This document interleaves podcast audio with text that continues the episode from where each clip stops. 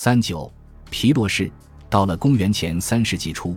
罗马人将注意力转向富裕的大希腊地区，由希腊移民在意大利南部地区建立的殖民地的城市。在与罗马军队爆发了几次边境冲突后，该地区实力最强的城邦塔伦图姆开始在意大利境内与境外寻找盟友。最终，潜在的救世主以皮洛士的面目出现。此人是大抵位于今阿尔巴尼亚地区的一个希腊小王国伊比鲁斯的国王。时年三十八岁的皮洛士的人生已是饱经沧桑，这其中包括数次退位、复位和曾在埃及宫廷充当人质的经历，以及一段担任马其顿国王的短暂插曲。一再被限制于自己的小小王国之中的他，发现塔伦图姆所提出的将他们从罗马人魔爪下拯救出来的请求太过诱人。令他无法拒绝。从表面上看，皮洛士是一个优秀的盟友，他普遍被同时代的人认为是古代世界最好的将军之一。此外，许多其他希腊统治者由于皮洛士这个不知疲倦的麻烦制造者力图为自己创建一个强大的王国，他们巴不得他滚蛋，向他提供了军队、大象、船只和金钱。战役从一开始就相当不顺。皮洛士的舰队在亚德里亚海被一阵猛烈的风暴吹散了。然而，在军队重新集结起来后，皮洛士本人被塔伦图姆人任命为最高司令官，享有无限指挥权。他积极准备着向罗马发起新的挑战。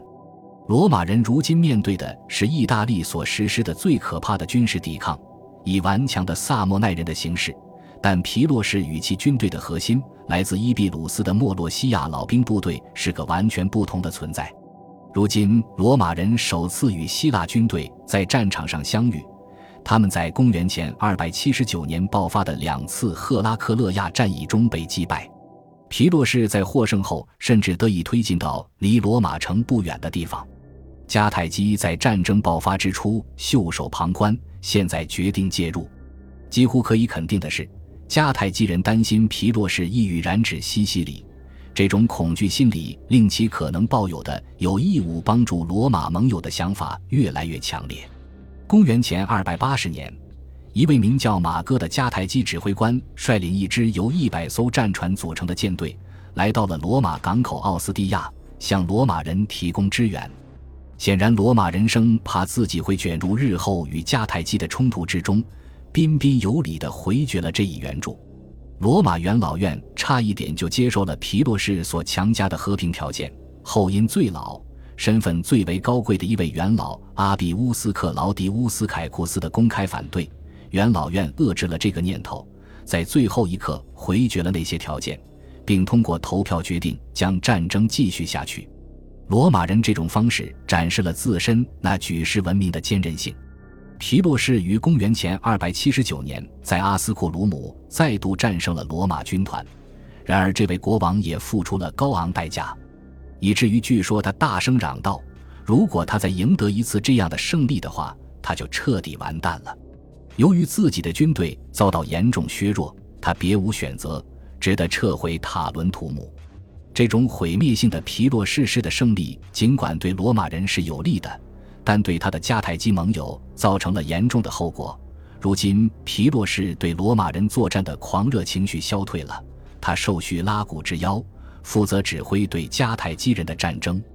令这个提议显得格外有吸引力的原因在于他的妻子，她正是阿加托克里斯的女儿，已经为他生下了一个儿子，因而给了他在叙拉古变得虚弱并陷入政治分裂之时。对这个国家和这个国家的领土提出合法主权要求的机会，迦太基与罗马可能就是在这个节骨眼上签署了第三份协议。他不仅重申了公元前三百四十八年所签订协议的内容，还增加了几条新条款。任何与皮洛士的和平谈判都将由双方共同进行，这样就预先阻断了伊比鲁斯国王与其中一方结盟对抗另一方的企图。在限制性条款中还包括这样的内容：如果迦太基或罗马一方遭到直接进攻的话，两国将进行有限的军事合作，双方达成协定，各自负担己方军队的后勤和军饷。皮洛士于公元前278年夏在西西里登陆，尽管起初他所率部队的规模很有限，但他立刻得到了由西西里各个城市组成的反迦太基同盟供应的兵员、金钱和补给品。在叙拉古，仅仅因为他的迫近，就使得一支迦太基舰队放弃了对该城港口的封锁。在以胜利的姿态进入这座城市后，皮洛士得以在战事爆发前拥有一支由三万名步兵和两千五百名骑兵组成的军队。事实上，他很快发现，挑战西西里的迦太基军队并不像挑战罗马军团那样困难。皮洛士展示了自己那极为出色的宣传能力，他迅速将希腊解放者的头衔据为己有，宣称自己将一劳永逸地使西西里摆脱野蛮的迦太基人的统治。事实上，他以常见的方式起誓：倘若他占领了迦太基的厄律克斯要塞，那他就组织一次运动会，并以赫拉克勒斯的名义献祭。在对要塞的进攻获得成功后，他以一种宏伟壮观的形式实现了自己的誓言。毫无疑问，厄律克斯是迦太基的宗教中心，是女神阿什塔特的专用圣地。因而，该地同样有着与他的天神配偶麦勒卡特有关的宗教活动。皮洛士对赫拉克勒斯的召唤似乎不太可能仅仅是个巧合，更有可能包含特殊目的，将他对厄律克斯的进攻与为亚历山大所纪念的泰尔麦勒卡特之城围攻战相提并论。在泰尔陷落以后，亚历山大举办运动会，并以赫拉克勒斯的名义大肆庆贺。西西里岛迦太基领地内的城市和要塞很快就纷纷陷落。直到最后，只剩下利利贝乌姆还在迦太基人的掌握之中。越来越迫切的希望皮洛士能回到意大利去的迦太基人，提出了一份和平协议。他们在协议中提供了一大笔金钱和一批船。不过，这一无疑会激怒罗马人的做法被驳回了。皮洛士如今开始准备渡海前往利比亚，这令迦太基人产生了一种不祥的预感。他们想起了阿加托克里斯径直入侵北非时所取得的成功，然而利利贝乌姆的抵抗仍在继续，这让迦太基人有理由心存希望。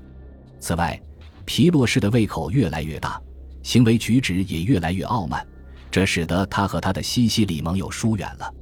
绝望的在意大利的希腊人再一次请求皮洛士前来保护他们，以抵御罗马人的进犯。他最终于公元前276年离开了西西里，在意大利，皮洛士完全未能复制自己先前的成功之路。尽管罗马军团是将其逐走的最大功臣，但迦太基人似乎提供了后勤方面的支援。迦太基舰队曾将500名罗马士兵运往利基翁，罗马人破坏了皮洛士贮存在此地的用于建造船只的木料。迦太基战舰还在皮洛士从西西里返回意大利的时候截击了他的舰队，从而成功的令罗马人免遭新的进攻。公元前二百七十五年，皮洛士在贝内文托惨败于罗马人之手，之后他就离开了意大利，再也没有回来。三年后，他最终在希腊境内的一场攻坚战中落得耻辱的下场。他被一个老妇人从屋顶掷下的一块瓦片砸得不省人事，在被敌人俘虏后，皮洛士遭斩首。本集播放完毕，感谢您的收听，喜欢请订阅加关注，主页有更多精彩内容。